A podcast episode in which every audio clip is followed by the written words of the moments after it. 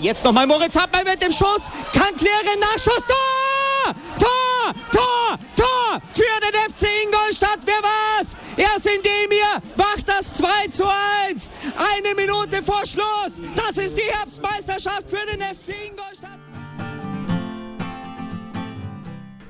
Servus Schanzer, herzlich willkommen zum Schanzer Zeitspiel, dem Podcast rund um den FC Ingolstadt. Es ist mal wieder soweit. Die Schanzer haben den Cheftrainer entlassen. Wie es diesmal dazu kam, wie wir dazu stehen und wie wir die Aussichten der Schanzer dieses Jahr sehen, hört ihr heute in Folge 39. Viel Spaß dabei.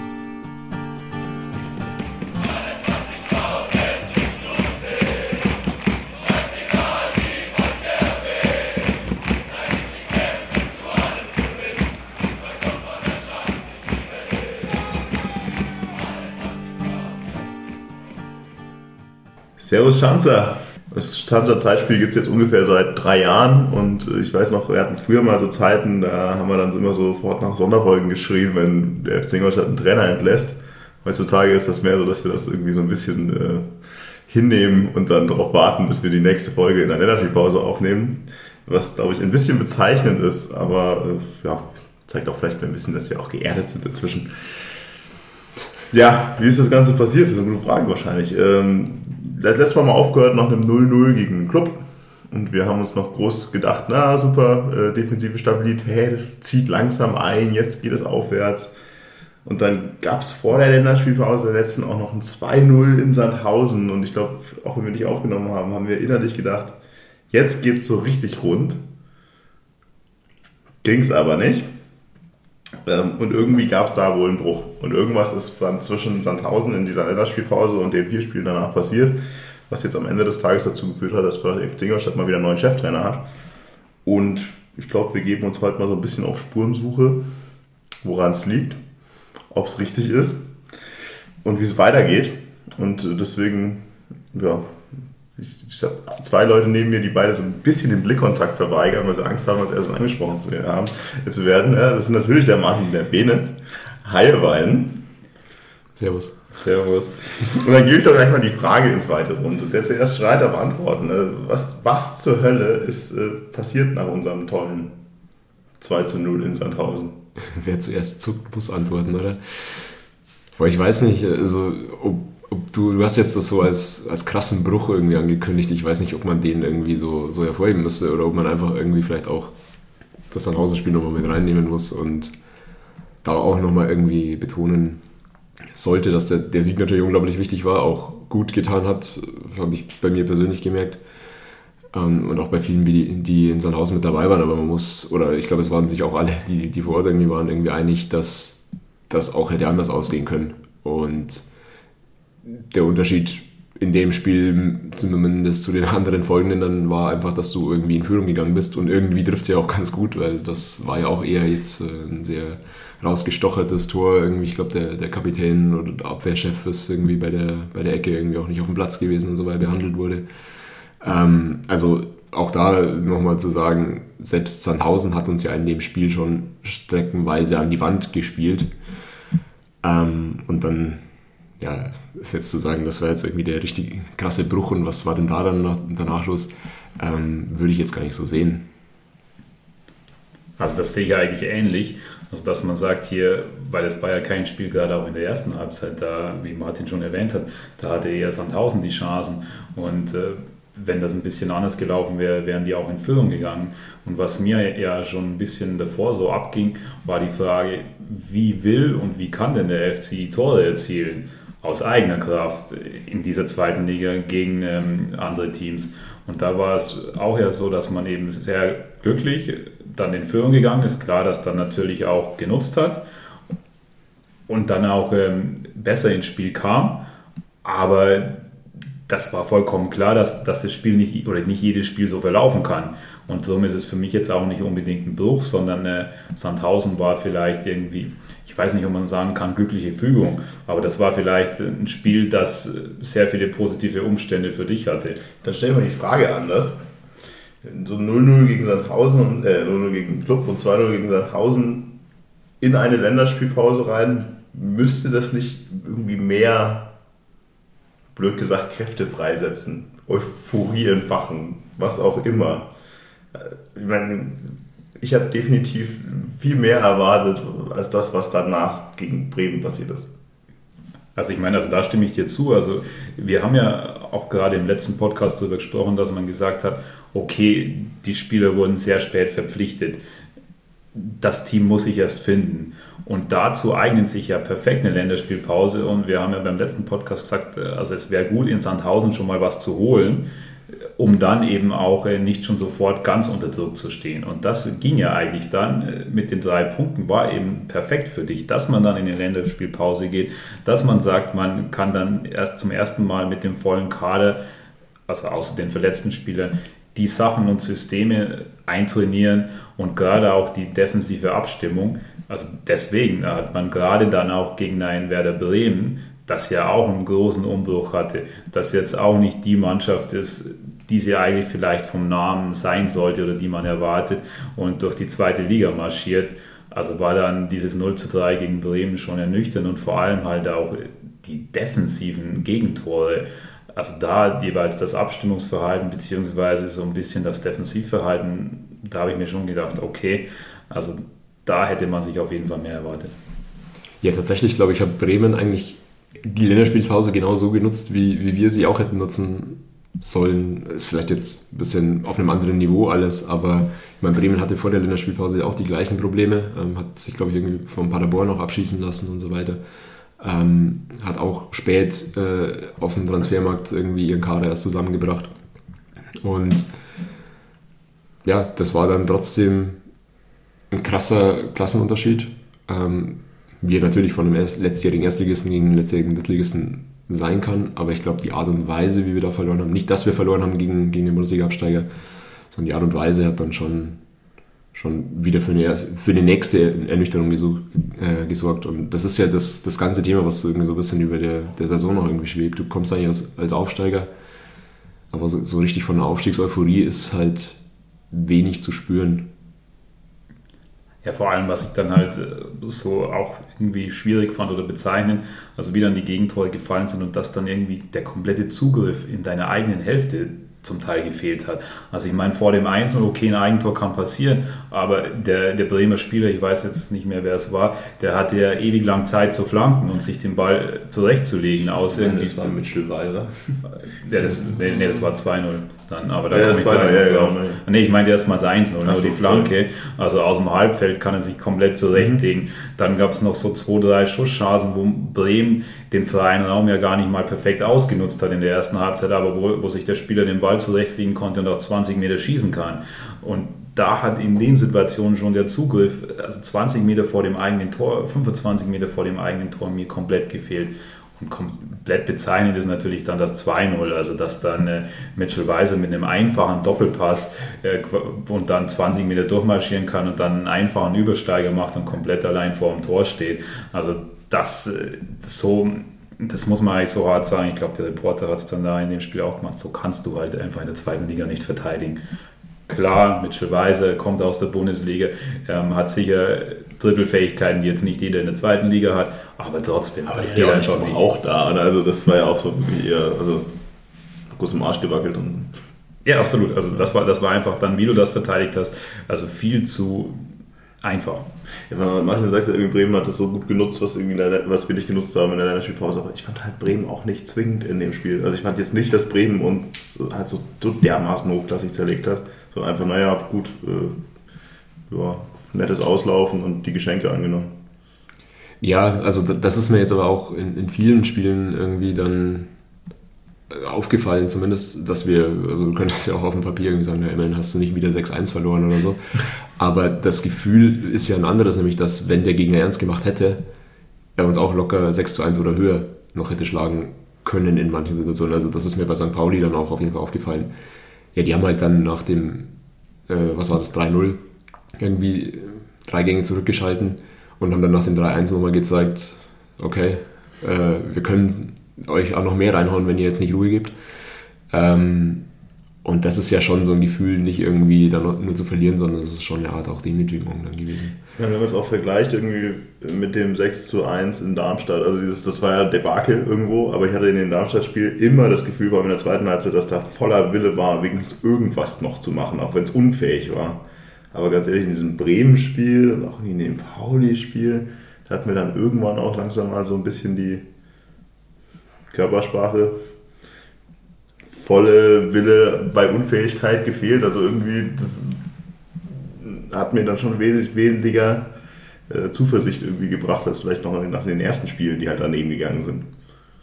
Ja, aber genau das ist ja das auch, was, was in der Trainerentlassung irgendwie gesagt wurde. Irgendwie, du hattest jedes Mal oder auch dann bei den Düsseldorf-Spielern so nach dem Gegentor, nach dem ersten Gegentor das Gefühl, dass die Köpfe runtergehen und so weiter. Ich meine, bei wie vielen Trainerentlassungen wird das irgendwie gesagt, aber ich glaube, hier hast du es wirklich, hat es jeder gesehen. Und du hattest nach keinem Rückstand mehr irgendwie das Gefühl, dass, dass da jetzt äh, was gehen würde. Qualitativ wie einfach ähm, ja, von der. Ich will nicht, will nicht den Willen schmälern. Also ich will da keinem was in der Mannschaft eigentlich vorwerfen, auch im Charakter und so weiter, was ja immer das, das Thema wäre, will ich nicht vorstellen. Aber du hattest nicht das Gefühl, dass, finde ich, die Mannschaft dann auch mit dem System so klarkommt, als dass sie selbst daraus das Selbstvertrauen irgendwie schöpft, auch nach Rückschlägen zurückzukommen. Also mir fällt es eben auch immer schwer, so über die Wille, Mentalität, weil das eben schwer greifbar ist, darüber zu sprechen. Aber was man meiner Meinung nach auf jeden Fall sagen kann, also von außen als Zuschauer ist es einem schwer gefallen, dass du sagst, wie findet diese Mannschaft defensive und offensive Lösungen. Und äh, bei den beiden Spielen muss man ja auch noch sagen, gerade gegen Bremen, gerade gegen St. Pauli, da hat ja Buntic auch noch jedes Mal zwei, drei, vier Dinge rausgetan. Also zum Teil richtig, richtig gut rausgetan. Also was dann, wo du eben noch mehr Gegentore hättest bekommen können. Und gerade wie du sagst, Bremen, die waren nicht äh, hoch überlegen in dem Sinne, dass sie 10, 15 Chancen gegen dich rausgespielt haben. Aber es war klar, sie waren feldüberlegen und mir ist es da von außen schwer gefallen, wie sollst du da irgendwie einen Punkt holen oder dieses Spiel gewinnen? Weil irgendwann äh, kommt dann halt mal äh, oder fängst du dir wahrscheinlich ein Gegentor durch einen eigenen Fehler oder weil dann, wie es du vielleicht äh, genannt hast, dann doch mal die, die Mannschaft nochmal oder Bremen nochmal eine Schippe drauflegt. Und gerade, gerade gegen St. Pauli dann auch, also eine Mannschaft, die dann sicher oben mitspielt und eine gewisse individuelle Qualität hat. Ich meine, da schaffst du es dann durch einen abgefälschten Schuss sogar noch das 3 zu 1 zu erzielen. Aber dann kriegst du postwendend halt im direkten Gegenzug das 4 zu 1 und was da teilweise für Freiräume wieder in der eigenen Hälfte waren, was äh, über diese, also deine eigene rechte Abwehrseite und die linke Offensivseite von St. Pauli ging, was die Spieler da Platz hatten. Also da dachte ich, das gibt's doch nicht. Ja, also das hat zum Teil auch an die Abstiegssaison damals erinnert, wo du ja auch irgendwie Gegentore hattest, die irgendwie ja, echt schon an Upsi Paninschau irgendwie erinnert haben. Und das, also war das das 3-0 gegen, gegen St. Pauli oder ja, das 3-0 von St. Pauli ja, gegen auch, ja. Burgstaller, also der dann komplett frei einfach und der Rest steht nur um ihn rum. Also das ist. Ich weigere mich einfach zu akzeptieren, dass das dass die Spieler nicht die Qualität haben, das besser zu verteidigen. Also ja, sie sind nicht umsonst ja, in der zweiten Liga ja so irgendwie gelandet. Ich meine, wir haben ja im Grunde mehr oder weniger auch die komplette Viererkette schon mal ausgetauscht jetzt so nach den ersten Scheißspielen. Ne? Neue Innenverteidiger irgendwie Schritt zurückgekommen, dann hast du Passpausen auf links theoretisch. Jetzt ist Heinrich verletzt und muss auch noch irgendwas machen. Also im Grunde haben sie sich ja auch alle irgendwie gewechselt und auch immer wieder gewechselt. Aber das sieht alles immer gleich aus. Das ist halt das, was auch so ein bisschen, bisschen ratlos ja gemacht hat. Die Frage ist dann halt auch, Hast du zwei Abwehrreihen, die es nicht hinbekommen, oder liegt das dann doch auch an Systemen? Ja, eingespielt hat ist bestimmt auch ein Thema. Also, ich meine, wie oft hatten wir irgendwie die gleiche, gleiche komplette Viererkette? Sehr selten. Und das bringt uns vielleicht auch dann wieder irgendwie so ein Stück weit auch zurück auf die Frage, die wir schon mit der Abschlussfolge irgendwie hatten. Ist es so sinnvoll, quasi Tobias Schröck irgendwie als den führenden Kopf in der Innenverteidigung dann zu wählen. Ich will nicht das in Frage stellen, dass man mit ihm gut und gerne verlängern kann, aber zu sagen, er ist unsere wichtigste Innenverteidigerstütze, dafür glaube ich, hat er schon auch gezeigt in der Vergangenheit, dass er oft genug irgendwie ausfällt. Und so eine Innenverteidigung muss halt eingespielt sein, gerade wenn er irgendwie der, der wichtige Part da vielleicht sogar sein muss. Ähm, das zeigt sich ja jetzt schon wieder eindrucksvoll. Also heute kam die Meldung, dass er wohl auch nochmal operiert werden muss, wieder länger ausfällt. Ähm, da ja, hebt sich jetzt meine Laune nicht unbedingt. Ja, es hilft dir halt wirklich irgendwie alles nicht. Also, das ist bei schon gerade Heinrich ja auch verletzt, dann wieder Schröck wieder verletzt. Das ist, man könnte so ein bisschen äh, schwarz sehen, wenn man das möchte. Vor allem immer diejenigen, die dann irgendwie denkst, wer, wer spielt dann vielleicht noch irgendwann? Dann war ich ja kurzfristig mal sehr glücklich, dass ein Peter Kussweg mal irgendwo wieder fünf Minuten gespielt hat, dann einen kapitalen Fuckbock macht. Und ich dachte, mein Gott, bitte nicht. Äh, zerstör nicht mein, äh, mein Idol. Aber also defensiv ist es halt echt schon gruselig. Aber die sind ja zwei Sachen. Ja, also wir haben nie eine Ahnung, wie wir vorne ein Tor machen wollen. Deswegen ist auch ein bisschen die Frage, irgendwie, in dem Sandhausen-Spiel hat sich Kutschke verletzt. Wie viel Rolle hat das gegebenenfalls gespielt in den Spielen danach? Also, wie es dann für die Kabine oder mannschaftsintern ist, das kann man von außen einfach schwer sagen. Aber für das Spiel an sich hat es für mich nicht die größte Rolle gespielt, weil auch in den Spielen vorher war ja jetzt nicht unbedingt klar, also das war ja nicht so, davor war man komplett ebenbürtig, beziehungsweise hatte die Idee und äh, danach ist dann der komplette Bruch gewesen, sondern wir analysieren ja gerade, dass es auch davor schon äh, einiges äh, nicht optimal war. Also insofern würde ich diese Rolle nicht zu hoch hängen. Im gleichen Atemzug noch Patrick Schmidt aus Heidenheim geholt quasi wahrscheinlich auch irgendwie so ein bisschen noch auf die Verletzung direkt reagiert. Das war ja sehr, sehr zeitnah gleich. Ähm, Gedanken dazu, ist es, also ist es ein, erstmal ein, ist es ein Kutschke 1 zu 1 Ersatz? Ich glaube weniger, als wir, als wir meinen. Also klar ist er auch eher ein großer und physischer Stürmer, aber ich glaube von der ja, vom Spiel her nicht unbedingt eins zu eins vergleichbar und auch nicht unbedingt so geplant. Also zumindest wurde es ja auch kommuniziert, irgendwie macht uns flexibler und so weiter. Aber gut, das ist auch irgendwie so ein Standardsprech. Also will ich nicht so hochhängen. Wurde ja auch gesagt, äh, es hat äh, jetzt nichts eins zu eins mit der, mit der Kutschke-Verletzung zu tun. Ähm, insofern würde ich das vielleicht sogar ein bisschen separat einfach sehen, ob man Kutschke und Schmidt nebeneinander jetzt unbedingt aufstellen würde, ist dann vielleicht die andere Frage, das Sinn macht. Habt ihr Schmidt bislang als Bereicherung gesehen in den Spielen, die er gespielt hat? Es ist halt, die, die Position oder die Rolle ist halt sehr schwer zu beurteilen, weil in einer Mannschaft, die eben offensiv wenig stattfindet, da, da sieht man auch wenig von seinem Potenzial und so fällt mir diese, ja, da ein Urteil jetzt zu fällen, sehr, sehr schwer. Aber natürlich ist er nicht herausgestochen. Also. Das ist ja vollkommen klar. Ich glaube, wir würden anders reden, wenn er natürlich im St. Pauli äh, im Gegenzug das 1-1 direkt macht mit der Chance. Ich glaube, gegen Düsseldorf, da war ich leider nicht, nicht im Stadion, habe ich das Spiel nicht gesehen, aber habe ich auch gehört, dass er eigentlich ein, zwei gute Chancen hatte. Ähm, würden wir wahrscheinlich anders drüber reden, wenn er halt äh, da eingenetzt hätte. Wie du halt bei einem Stürmer immer sprichst. Das Spiel auf Pauli war das, bei dem der Magenta-Kommentator Ayensa und den Schmidt für eine Person gehalten hat, oder? Hoffentlich Sky, aber ja. Ja, Sky, sorry, ich, ich mache immer noch Magenta-Werbung. Ja. Nächstes Jahr wieder. Das ist es aus. Das ist übrigens keine bezahlte Werbung. Vor allem, weil ich immer falsch was darüber sage. Um, ähm, ja. Was gibt uns denn? Also, wir fangen an, wir machen jetzt alles noch die, die sind ja noch bei den ganzen äh, Petzold-Spielen. Noch. Na, gibt es ja genug noch irgendwie drüber zu reden. Äh, nach dem, nach dem Düsseldorf-Spiel hat da irgendjemand von euch auch nur annähernd irgendwie das Gefühl gehabt, das geht so weiter? Vielleicht ein bisschen vorgegriffen, aber irgendwie finde ich es gerade so muttechnisch ganz nett. Also war, war euch in dem Moment, als dieses Düsseldorf-Spiel abgepfiffen wurde, klar, welche Entscheidung gefallen fallen wird? Ja. Also nach allen Informationen, die man auch lesen konnte, hat es mich jetzt überhaupt nicht überrascht. Aber ja, ob der jetzt, ob jetzt Petzold vielleicht nochmal ein letztes Spiel bekommt vor der Länderspielpause, das ist auch immer so eine Frage.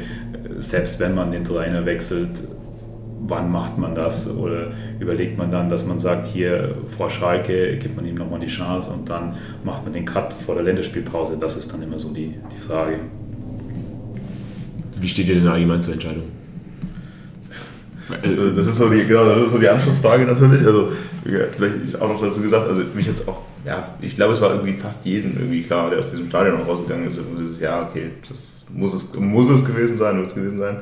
Ähm, ich nehme die Frage mal auf. Ich, es war mir klar, es musste sein, aber irgendwie ist es mir auch, ich habe keinerlei Groll irgendwie gegen Petzold, also sowieso nicht, also, aber so ein bisschen ist es mir tatsächlich auch egal gewesen. Ich habe ja gut, jetzt mach das mal. Passt schon. Ich keinerlei, ja, keinerlei Schmerz dabei gehabt, aber ja, ist hingenommen.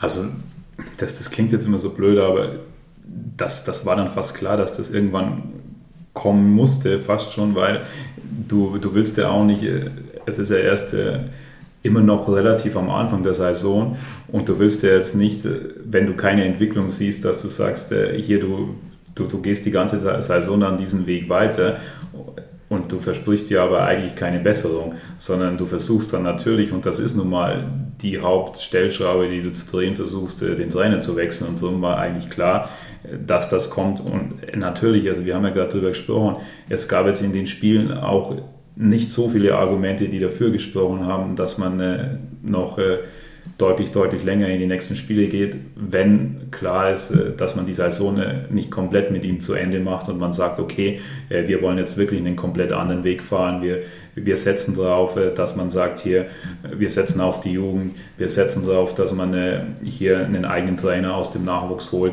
und dem will man auch langfristig eine Chance geben.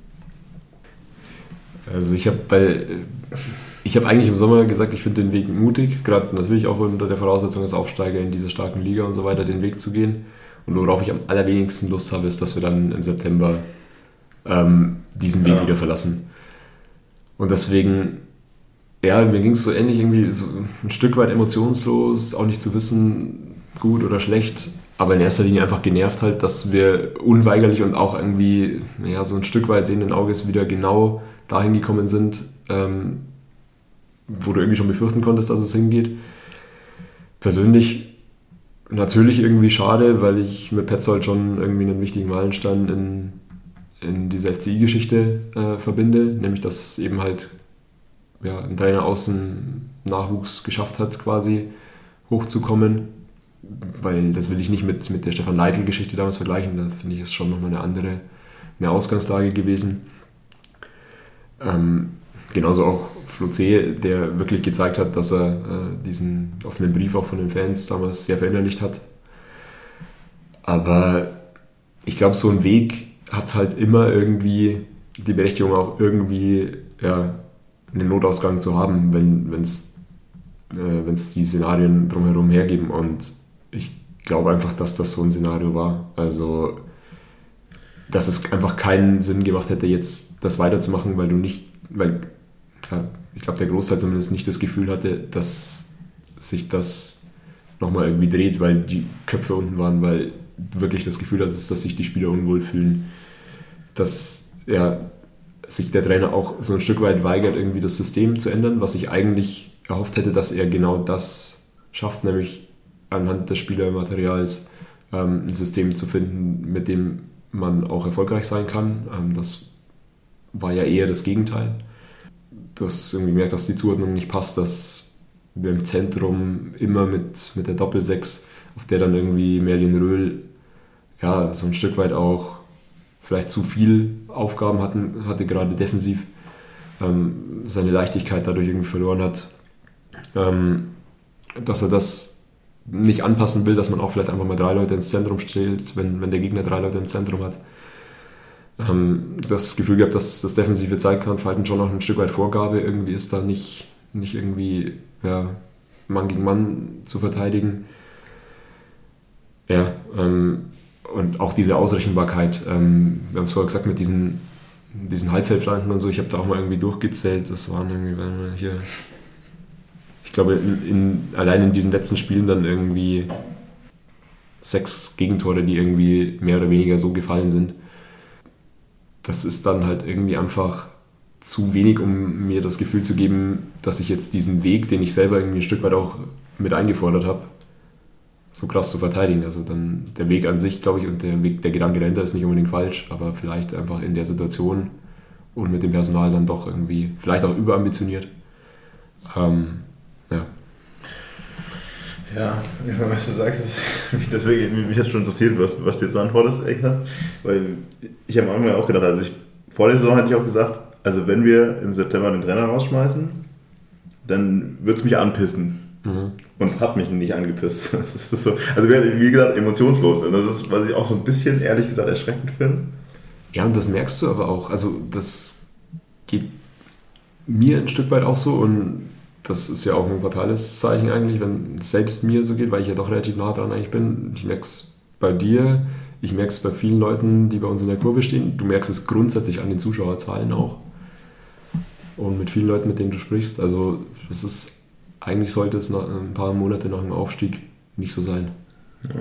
Ich will mal ein bisschen was zu dem Düsseldorf-Spiel sagen, weil das ja im Endeffekt dann auch die Zäsur war. Also eins, was mich ganz hart, hart gewundert hat, und ich weiß nicht, ob das vorher schon mal irgendwo auch gedacht war, aber das kam mir so dermaßen schon nach äh, hilflosem Aktionismus vor, dass wir in diesem Düsseldorf-Spiel irgendwie jeden Abstoß nicht, also Buntic hat keine Abstöße mehr geschlagen, sondern es ist immer irgendein Verteidiger oder Mittelfeldspieler kurz in den 16er gekommen, hat ihn selber rausgespielt oder sich von Buntic anspielen lassen. Und ich habe immer noch nicht verstanden, warum. Klar, machen wir die Bälle irgendwie nicht richtig fest nach den Abstängen, vor allem wenn, äh, wenn Kutschke nicht vorne da ist. Aber wir können ja auch nicht rausspielen hinten. Also das, das kann man ja wirklich gar nicht. Und dann hat dieses ganze Spiel, hat glaube ich Buntic einen Ab Abstoß geschlagen. Und das war auch so ein Ding, wo wir jetzt das sieht so nach, ich habe keine Ahnung, was ich machen soll. Ich mache jetzt irgendwas aus und da haben wir gedacht, okay, sorry, also kann mir gern irgendwer mal erklären, der, der, sich da irgendwie tiefer auskennt mit der Idee, aber äh, sorry, ich glaube, jetzt ist es vorbei mit Ideen, jetzt ist es, ich mache noch, mach noch irgendwas und dieses Spiel selber war ja auch wieder grauenhaft. Ich weiß nicht, wenn, äh, frag die Frage mal nicht, aber jeder, der es gesehen hat, hat sich, glaube ich, auch gedacht, ja, schön die letzten sechs Minuten, die wir dann irgendwie in Überzahl gespielt haben, war natürlich ein leichtes Aufbäumen da mit dem 1 zu 2, aber ich bin fast froh, dass dann nicht noch ein 2 zu 2 gefallen ist und dann irgendwer nochmal sagt, naja, also sie haben sich ja noch mal Die Wahrscheinlichkeit, dass jemand sagt, äh, zwei Tore aufgeholt, die Mannschaft lebt, wäre natürlich ja. da gewesen. Also auch das, den Punkt hätte ich sehr gerne genommen. Ähm, ja, das natürlich. Das ist, das ist eine, man denkt, also was was mir auch so ein bisschen Kopfzerbrechen gemacht hat. Also es war jetzt, ich hatte nie irgendwie das Gefühl, dass die Mannschaft jetzt gegen den Trainer spielt, ist immer eine blöde Floskel, ja, gegen den Trainer spielt. Weil warum eines mache ich jetzt, wenn ich weiß, ob sie sich so wohl gefühlt haben, keine Ahnung. Und alleine in diesem Düsseldorf-Spiel hast du ja auch schon gemerkt, dass da wirklich nochmal der Wille war, auch wenn da wieder die Unfähigkeit mehr war als der Wille, da doch noch vielleicht dieses 2 zu 1 zu machen. Und deswegen lässt mich so vieles in dieser Mannschaft irgendwie so ratlos zurück. Weil ich hätte so gerne, sehr gerne würde ich sagen, ja, also jetzt ist ein neuer Trainer da und man hat immer gesehen, na, da fehlt XY und da fehlt irgendwie dann nochmal der, der Impuls und dann geht das alles. Aber ich weiß nicht, wie es euch geht. Also meint ihr, mal, mal das Schalke-Spiel ausgeklammert, weil jetzt kennen wir es natürlich schon, hättet ihr gesagt, ja okay, aber das gibt jetzt sicher den Turn, weil... Also was gibt den Turn? Trainerwechsel? Der Trainerwechsel, ja. Also sicher auf keinen Fall, weil das in einigen Spielen hat ja wirklich einiges gefehlt. Und dass man dann sagt, man wechselt nur den Trainer und dann ist alles wieder gut und dann ist man äh, komplett äh, ebenbürtig gegen einige Teams. Also das dachte ich auf keinen Fall, sondern das braucht dann wirklich auch auf jeden Fall Zeit. Weil nämlich es war ja nicht nur auch ein, zwei Spiele, es waren, wir haben gerade von Bremen deutlich gesprochen, wir haben gerade von St. Pauli deutlich gesprochen, es war Darmstadt, es war Dresden. Das waren ja schon Spiele, wo du, wo du das Gefühl hattest, okay, man ist dann alles in allem deutlich unterlegen. Man verspricht sich aber natürlich schon davon, eben, dass einige Punkte die wir jetzt besprochen haben, angepackt werden. Insbesondere natürlich eine gewisse defensive Stabilität. Und da glaube ich, ist es auf jeden Fall möglich, Änderungen vorzunehmen. Und wie Martin auch schon gesagt hat, dass man das besser verteidigen kann. Ja, also garantieren wird der diese Ausgangslage mit der Gesamtqualität des Kaders und der Gesamtstärke der Liga keiner was, dass das hinhaut. Also ich bin halt trotzdem der Meinung, dass wenn du die richtigen Rädchen findest, ähm, die Liga halten kannst. Ähm, kommt natürlich in erster Linie dann auch darauf an, wie du gegen die direkten Konkurrenten spielst, wie gut die äh, klarkommen. Die haben jetzt auch alle den Trainer gewechselt. Wer es davon halt am besten macht, der hat dann am Ende irgendwie die besten Chancen, nur Viertletzter zu werden. Ähm, ich hoffe, dass wir das halt am Ende sind. So.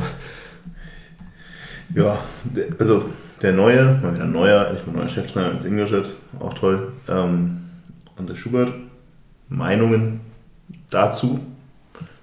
Hatte ich nicht auf dem Schirm, muss ich sagen. Also ich war auch komplett überrascht, also wirklich komplett überrascht. Hatte selbst der Donaugree diesmal nicht auf dem Schirm? Und da haben wir bei jedes Mal Oral gesagt, ja, Donaugree ist gut. Ich weiß nicht, bei mir, also ich habe das Ganze in dem Pub in England erlebt äh, und das hat jetzt für mich nicht unbedingt äh, die riesige Aufbruchsstimmung äh, ausgelöst, ähm, weil natürlich jetzt André Schubert auch nicht für Hurra-Fußball und Tralala bekannt ist, aber vielleicht ist er dann eben genau der Richtige dafür. Ja, auch da also ist man über, mal wieder emotionslos. Auch dabei habe das hingenommen, dass das so ist. Ich habe keine Ressentiments gegen André Schubert. Jeder, der meiner Kollegen und das was hat mir gedacht, ich seid ihr nicht bescheuert. Na gut, dann könnte er auch direkt absteigen. Aber äh, pff, keine Ahnung, bin da komplett offen, mir ist das äh, ist relativ egal. Jetzt haben wir ja schon ein Spiel gespielt. Ist natürlich irgendwie denkbar unglücklich. Das ist ja auch so ein Punkt, wie vorher ein bisschen drauf raus wollte. Jetzt spielst du dann äh, auf Schalke vor der Länderspielpause. Also eigentlich so ein Spiel, wo du denkst, naja, okay, gut, äh, da schmeißt du eigentlich lieber danach den Trainer raus, da hast du nicht erstmal den größten, äh, das größte Sackspiel. Angefangen mit der Aufstellung, die doch sehr anders war, als man sich das wahrscheinlich irgendwie dachte. Mit Kutschke, der wieder da war, Paddy Schmidt und der Jenser in der Startaufstellung. Ähm, wie war da eure euer Gefühl auch zur Rolle, weil es war ein bisschen anders. Also man hat einfach gedacht, okay, das sind eigentlich unsere drei nominellen Stürmer, blöd gesagt. Aber am Ende hat er effektiv dann irgendwie Paddy Schmidt Zehner gespielt, mehr oder oder hängende Spitze oder was auch immer. Ja, also für mich hat es nach 4-2-3-1 ausgeschaut. Ja. Jenser rechter Flügel, Bilger äh, links und Kutschke vorne drin. Aber wie, also ich habe das gesehen, dachte mir, ja, das probieren wir mal. Gucken wir mal. Aber wie fandet ihr es? Also, dass man ja vom System was ändern wird, ein neuer Trainer, das war dann fast zu erwarten. Und 4-2-3-1 ist schon ein System, wo du eine gewisse defensive Stabilität und vor allem auch, wie es Martin vorher erwähnt hat, im Zentrum zum Beispiel gewährleisten kannst. Insofern dachte ich, okay, spannend, will ich aber mal sehen, wie das umgesetzt wird, weil du eben schon meintest, äh, also man, es waren auch dafür relativ viele offensive Spieler auf dem Feld, also dann gerade einen Gebauer äh, nach hinten zu ziehen als äh, Außenverteidiger fand ich dann interessant. Und äh, ich habe aber ehrlich gesagt auch nicht so richtig verstanden. Also vielleicht war auch die, die Zeit so kurz, was man mit dem System dann bezwecken wollte. Weil mir kam es dann in einigen Punkten einfach schon wieder auch sehr, sehr passiv vor. Also gerade bis auf vielleicht mal diese dann waren es 10, 15 Minuten zum Beginn der zweiten Halbzeit. Da war er dann wirklich mal aktiver, dass man sagt, man, man geht mal früher drauf. Aber in der ersten Halbzeit fand ich das schon okay, das könnte schwierig werden, weil man spielt es wieder hinten raus. Man hat aber zum Teil wahrscheinlich nicht unbedingt die Spieler, um das komplett auszuspielen jedes Mal, beziehungsweise es ist immer war so ein bisschen auf Messerschneide, dass ich dann Fehler im Spielaufbau mache und, und dass dann irgendwie der Gegner direkt ein, eine sehr, sehr gute Torchance hat. Was ja dann zum Beispiel, was man dann sinnbildlich natürlich beim 3 zu 0 gesehen hat. Gut, das hat das Spiel nicht mehr entschieden, aber da dachte ich, ja, sowas, äh, dazu kann es dann eben führen und das, das dachte ich mir zum Teil in der ersten Halbzeit schon. Buntic musste immer wieder, sage ich mal, Bälle rausdreschen. Also der hat ja innerhalb kurzer Zeit dann drei oder vier Bälle ins, ist immer so ins Seitenaus auf Höhe der Mittellinie gedroschen habe ich noch nicht so erkennen können, ja. ja. was, man, was man damit bezwecken wollte. Genau, genau also das ist ein bisschen die Frage zurück, also wenn wir schon mal bei 3-0, 2-0 irgendwas machen, also wirklich noch, noch mal zur Aufstellung zurück, also was, wenn Martin, hast du eine Idee gesehen, also das ist ja alles legitim und alles okay, ja, also machst du aber hast du eine, das eine Idee gespürt, weil ich war ein bisschen ratlos. Mm, also ich habe schon Ideen gesehen, zum Beispiel mit Preisinger ähm, statt Röhl eben auf jeden Fall die Doppel-6 zu stärken, plus dann äh, einen Zehner zu bringen, dass das dann Schmidt ist, hatte ich jetzt so auch nicht auf dem Schirm, dass das seine Rolle ist, weil ich hätte da dann vielleicht eher zum Beispiel Gebauer irgendwie erwartet, bei dem ja irgendwie gesagt wurde, er kann da irgendwie offensiv sehr viel Oder spielen. Halt weil ja, ich sehe Jenser mehr als Zehner als das rechter Flügel. Aber genau, also das hatte ich zumindest nicht so auf dem Schirm.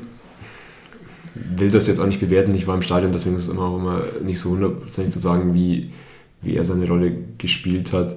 Also, aber gerade die Preisinger-Geschichte zum Beispiel verstehe ich. Fand aber auch, dass Preisinger kein gutes Spiel zum Beispiel hatte. Und der Rest hat sich dann halt ein Stück weit irgendwie selbst auch aufgestellt, ähm, was zumindest die Defensive angeht, außer halt die Gebauer Personalie, da hätte man dann irgendwie über Kurzweg nachdenken können. Bei Pausen, glaube ich, war auch verletzt. Ähm, insofern, ja, aber der, also der Fokus natürlich darauf, irgendwie defensiv Stabilität reinzubringen, stellt Vorne zumindest natürlich die Frage, dass du dann so viele auf so viele Stürmer dann irgendwie haben Ja, für mich wäre halt, also das eine, was ich mir gedacht habe, ist, wenn ich mir gesehen habe, einfach nur was, vielleicht wirklich, naja, das sind alles die Spieler, von denen ich sagen würde, die machen den Ball fest da vorne. Also Ayensa, Kutschke, Preisinger, äh, nicht Preisinger, das ist äh, Schmidt. Alles Leute, die sich halt mal durchsetzen können und halt auch mal so einen Ball irgendwie sich runterpflücken um da halt vielleicht irgendwie in Sicherheit zu kommen. Also ich, glaube, da muss man jetzt auch nicht groß überdiskutieren. Jetzt ist Länderspielpause und danach wird das eh wieder anders aussehen. Dann hat irgendwie alle Spieler mal gesehen, die leben. Äh, das Lazarett kann er sich auch mal anschauen. Ja, vor allem war es auch das, das erste Spiel und ja. äh, dann, dann kannst du in ein paar zwei, drei Trainingseinheiten, da kannst du vielleicht ein, zwei Stellschrauben ansprechen, aber das war es dann auch. Und, und, wahrscheinlich auch gesagt, also im Grunde jetzt redet man halt auch wieder viel über die Offensive, aber die hat man ja in dem Spiel jetzt auch nicht so unglaublich viel gesehen. Mal wieder. Also, äh, wenn nicht euer Gefühl war, mein Gefühl war so ein bisschen schon von Anfang an, naja, okay, du kannst dir so lange hoffen, du spielst so lange 0-0 und entweder es geht 0-0 aus oder du schaffst einen Lucky Punch, aber wenn, sobald es 1-0 für Schalke fällt, kannst du eigentlich abschalten. So war zumindest mein Gefühl dem Spiel. Ja, ging mir ähnlich. Auch das Gefühl im Block war dann schon, dass nach dem 1-0 halt, weil das 1-0 natürlich auch wieder unnötig fällt und unnötig verteidigt ist, ähm, dass da zumindest im Block jetzt die Stimmung auch wieder ziemlich unten war. Ich finde, du hattest halt dann auch Anfang zweiter Halbzeit nochmal schon eine gute Phase und hast irgendwie zumindest defensiv so wenig irgendwie zugelassen, dass das Publikum auch ein Stück weit nervös wurde.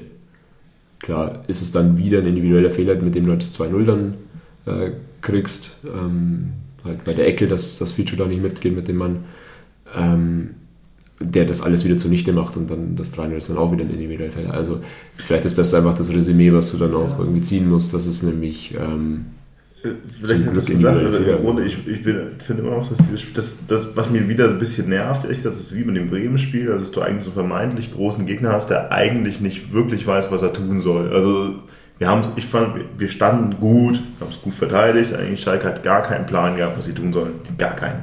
Und du kriegst drei Gegentore mit drei kapitalen Abwehrfehlern. Also alle drei Riesenböcke und deswegen verlierst du das Ding 3-0 in der du verlierst es deutlich, du verdienst es verdient, verlierst es verdient, aber irgendwie halt wieder so unnötig. Aber ist das nicht ein besseres Zeichen, als wenn du einfach haushoch unterlegen bist und ja, Gegentore kriegst, bei denen du nicht sagen kannst, das ist jetzt ein individueller Fehler, ja, den kann man abstellen. Das ist so, das ist, das, das kann man, ich glaube, da kann man halt drüber diskutieren. Das ist die Frage. Also wenn ich, weiß nicht, ich könnte doch, glaube ich, damit leben, wenn uns, wenn uns Schalke halt einfach auf links gedreht hätte, weil sie so einen geilen Tag haben und so gut spielen könnte ich vielleicht auch noch mitleben. Ähm, was mich da halt jetzt nervt, ist, es ist unnötig. Ich meine, du, du verbaust dir alles selber und ja, fair, die 15 Minuten nach der, nach der Halbzeit, da ging offensiv plötzlich ein bisschen was und mit ein bisschen Glück machst du ein Tor. Aber so richtig das Gefühl, wieder, wieder wie immer, dieses Gefühl, dass du, nee, dass du jetzt hundertprozentige Chancen hattest, das ist natürlich da. Deswegen, klar, das, ich glaube, man kann beides diskutieren. Es ist gut, besser oder schlechter als was anderes. Also nie gut, aber es ist halt, es war halt auf keinen Fall eine richtig, richtig zwingende Torchance. Wir haben aber diese ersten 10, 15 Minuten der zweiten Halbzeit in dem Sinn gefallen, weil ich mir schon auch in anderen Spielen gedacht hätte, hey, in dieser zweiten Liga, da kann auch nicht jede Mannschaft von hinten sauber aufspielen. Da ist auf keinen Fall jede Mannschaft eine Ballbesitzmannschaft. Und da hätte es mich schon mal interessiert, wenn du einfach in einigen Situationen ein hohes Pressing gespielt hättest. Klar kannst du dann hinten offen sein, das ist immer die Gefahr, aber mich hätte es einfach mal interessiert, wie man da vielleicht eine Mannschaft in, oder einen Gegner in Probleme bringen kann. Weil dieses hinten reinstellen, dieses vielleicht zum Teil in einigen Punkten passive, das hatte eben auch schon in den letzten Spielen zu Gegentoren geführt. Und das, das war halt dann das 1-0 sinnbildlich.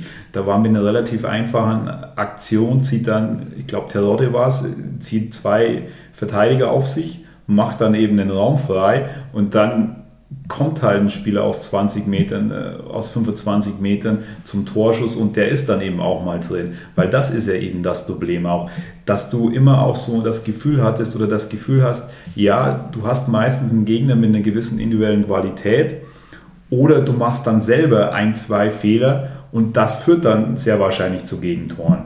Und das ist dann so das Problem, weil man hatte ja eben auch nicht das Gefühl, ja, wenn wir jetzt äh, sehr defensiv stehen, dann fällt aber auch kein Tor für den Gegner.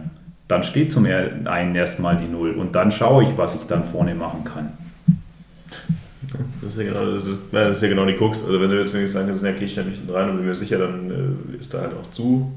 Ja, das, das, ist jetzt die Frage. Also das, das kann man jetzt nicht beantworten. Wenn wir schauen, ob das, ob das halt was ist, was jetzt mit einem neuen System äh, irgendwie sich auch ein bisschen mit ausmerzt. Aber ehrlich gesagt, diese, ich meine, diese krass individuellen Fehler.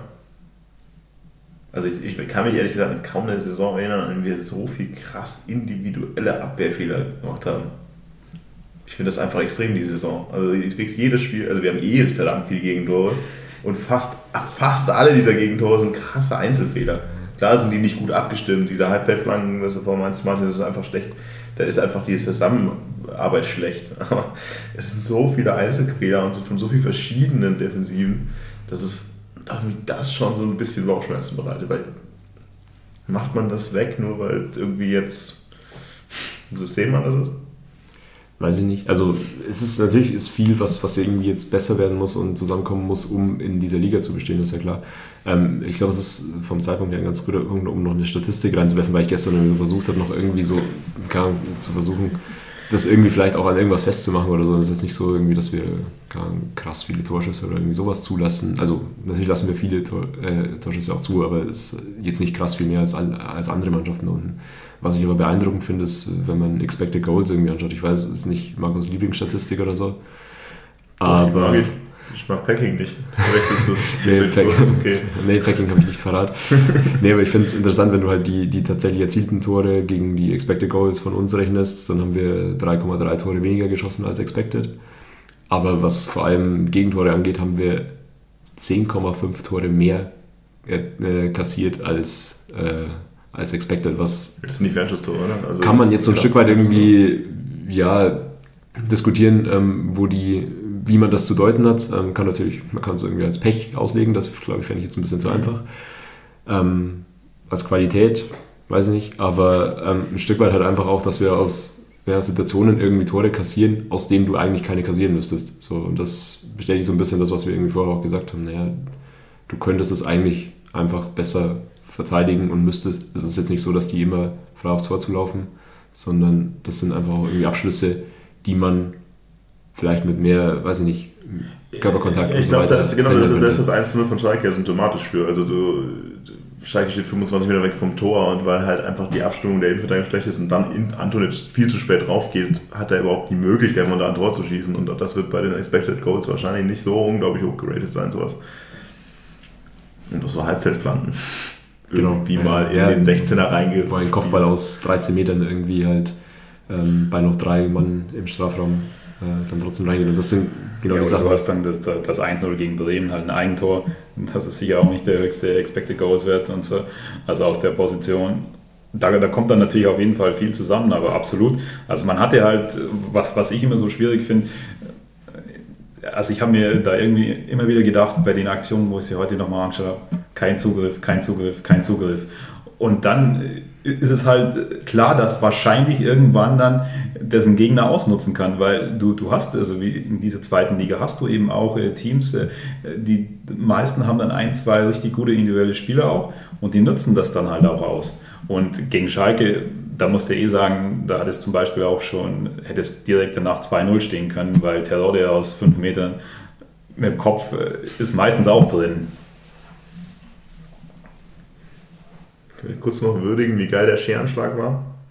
Das 2-0. Also, also klar, da muss auch schon wirklich die komplette Verteidigung sagen, bitte mach den, könnte, wir gehen alle auf die Seite, damit du den möglichst gut reinlöten kannst, aber das war schon ein geiles Ding.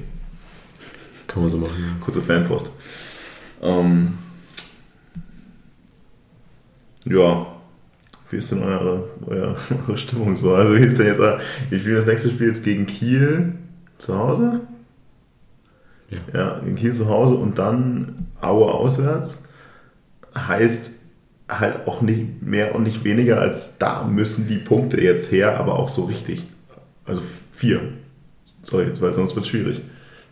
Also verlieren darfst du die nicht.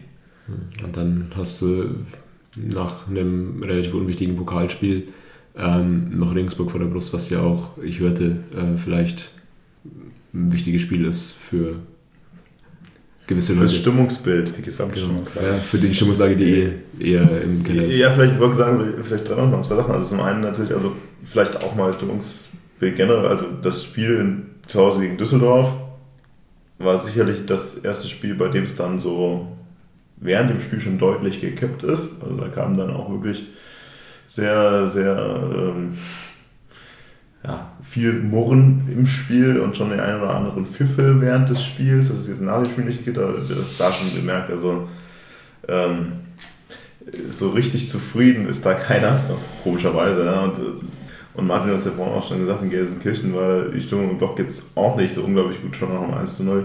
Also es musste ja jetzt auch in den beiden Spielen gegen Kiel und Aue ehrlich gesagt auch irgendwie mal du brauchst ein Erfolgserlebnis, du brauchst ein bisschen mehr Ruhe und das sind einfach jetzt die vermeintlich einfachen Spiele. Jetzt kommt dann dieses Pokalspiel gegen, in Dortmund, das du eh eigentlich abschenken musst. Also wenn du da, ich hoffe nur, dass wir da uns nicht verausgaben dafür, um dann in der 119. Minute 1 zu 0 zu verlieren. Ähm, und dann spielst du ja gegen Regensburg, dann spielst du gegen Paderborn. Also du spielst dann nicht mehr gegen die, gegen die du mal realistisch irgendwie erstmal die Punkte machst. Also gegen Kiel und gegen Aue also Regensburg halt, ist ja auch Musikpflicht. Also, sorry, aber ja. Also sportlich machen Derby unterschieden. Klar, gegen Regensburg gewinnen wäre auch für Stimmungsbild mal irgendwie mal eine gute Idee und nicht von Regensburg 12 noch auf die Fresse zu kriegen. Aber mal ganz blöd gesagt, also jetzt, jetzt geht's halt. Also ich sag dir, ich meine, da braucht man nicht rechnen, da braucht man nicht groß mehr. Wenn du jetzt gegen Aue und gegen Kiel die Spiele verlierst, und dann können wir auch langsam schon mal anfangen, Kaderplanung für Liga 3 zu betreiben. Weil dann wird es eng da unten. Ja groß genug, der Kader. Aber ähm, nee, ja, klar, also, du darfst ja den, den, Abstand auf keinen Fall zu groß werden lassen. Das ist natürlich jetzt die Aufgabe. Ne? Und so ein Erfolgserlebnis könnte schon mal ganz gut tun. Deine Thesen, ja, genau. Also, ja, aber, aber wie, ist, wie, wie ist jetzt euer, eure, also wie geht ihr in dieses Kielspiel rein? Also Gefühlslage. Ja, also die Lage ist ja ähnlich wie vor der letzten Länderspielpause, dass du sagst, man hofft, dass man die Länderspielpause sinnvoll nutzt, um äh, an den größten Baustellen zu arbeiten, um äh, defensiv dann vor allem, das ist äh, für mich das Entscheidende, dass man sagt, hey, defensiv sollte da auf jeden Fall eine Weiterentwicklung sichtbar sein, weil das ist, klingt wie immer so blöd, aber das ist halt mal der Grundstein, gerade in so einer Liga wie der zweiten Liga. Und gerade wenn du nicht die beste Offensive hast, wo du sagst, äh, hier, ja, dann gewinne ich halt die Spiele 4-3 oder 3-2, ist mir auch egal, sondern da musst du halt über die Defensive kommen. Und ich glaube, das ist der ganz entscheidende Punkt, dass du defensiv auf jeden Fall eine deutlich, deutliche Leistungssteigerung hast. Denn offensiv hast du immer noch dann zum Teil Möglichkeiten, auch mit einem Eckert normalerweise, mit auch einem Bilbia, vielleicht mal einem Röhl, dass man da auch ein Tor schießt. Oder vielleicht auch mal zwei. Optimistisch. Vielleicht kurz eingehakt, also ich, äh, Lage ähnlich wie letzte Länderspielpause ist ein bisschen bold, wenn wir letztes Mal vier Punkte darauf vorgeholt haben und diesmal irgendwie in vier Spielen, äh, was haben wir geholt? Ist das 13 Gegentore oder so? Aber ja, 12 Gegentore. Aber ich weiß, worauf du hinaus wolltest. Wir haben viel zu tun. Du, du musst mal aufhören, so ähm, ergebnisorientiert zu denken.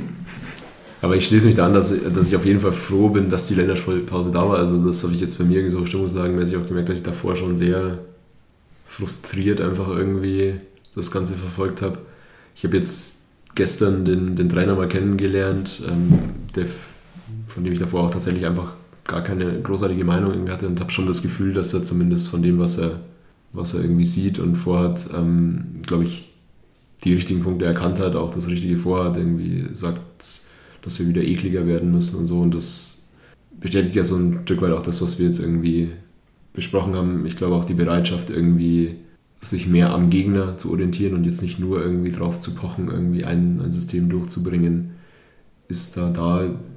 Das gibt mir jetzt zumindest so ein Stück weit wieder das Gefühl, dass, dass da die Möglichkeit besteht, ähm, vielleicht nicht, nicht allzu kurzfristig, aber zumindest ähm, ja, Richtung Winterpause noch, noch in Schlagdistanz zu sein. Haben wir noch vier Verteidiger eigentlich? also, jetzt ich, ich merke, du willst auf Gebauer irgendwie raus. Aber nee, nee, nee, nee, da, da sage ich einfach gar nichts mehr zu. Ähm, hm. da, so werde ich, werd ich mich nicht runterlassen heute. Ähm, Marcel Gauss kam doch zurück. Stimmt, Marcel Gauss auf der Bank. Ja, okay, das ist jetzt da Keep Calm and Trust Gauss, das mal wieder angesagt haben, irgendwie langsam. Da wurde sogar eingewechselt. Ja. Geil. Ja, echt, äh, sorry, also bei dem Spiel habe ich auch schon so abgeschaltet. Möglicherweise dann auch eher jemand vielleicht fürs Zentrum, aber auch da kann man ihn mit Sicherheit brauchen. Also stimmt uns positiv, dass wir jetzt Zeit haben, uns nochmal umzuorientieren. Naja, also wer mich kennt, weiß, dass ich jetzt nicht nie die größte, größte äh, Euphorie und Optimismus irgendwie ausstrahle. Das gibt die Situation auch irgendwie nicht her. Wie ist denn das mit ständerer Euphorie? Wann kommt denn der eigentlich wieder? Weiß man da irgendwas?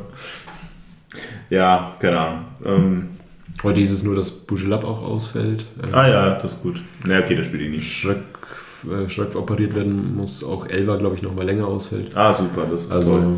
Ich finde auch immer gut, dass die kreativen, schnellen Offensivspieler, die brauchen wir auch nicht. Ach Gott, Jesus Christ. Also ich, ich bin ja immer gern dabei, irgendwie so äh, optimistische Draht zu schwingen, aber irgendwie fällt es mir halt echt schwer. Ähm, also kann ich komplett nachvollziehen, aber andererseits muss man es vielleicht auch mal von der anderen Lage sehen, was hätte man denn erwartet vor der Saison, wo man jetzt stehen sollte nach, nach neun Spielen. Da, naja, also klar, so schlecht nicht. Punkten, ja, ja, komplett verstanden, komplett d'accord. Aber es war ja eigentlich klar, dass man, dass man jetzt wahrscheinlich nicht irgendwie 18 bis 20 Punkte hat. Und ja, das dass, dass, es brutal, dass es brutal schwer werden wird, war auch klar. Und das eben als Hoffnungsschimmer, dass, dass dafür ist man, natürlich waren jetzt einige Spiele sehr, sehr schlecht und es fällt vielleicht auch in einigen Punkten schwer, Hoffnung daraus zu ziehen, aber man hat jetzt eben wieder eine Länderspielpause für eine Art Restart und die Konkurrenten, die sind alle auch noch in Starkdistanz. Ich versuche ja gerade auch, äh, weil ich du gut, jetzt die negative machst. Seite gebracht hast, versuche ich dann äh, ja, aber es irgendwo ist auch noch der, Punkt, also wir konnten uns schon darauf einstellen, dass wir so oder so einen Großteil der Spiele jetzt nicht, äh, nicht erfolgreich bestreiten werden. Ähm, ja, und wir können ja auch festhalten, dass wir immerhin äh, auch noch vier Punkte weniger haben können. Und sechs Tore.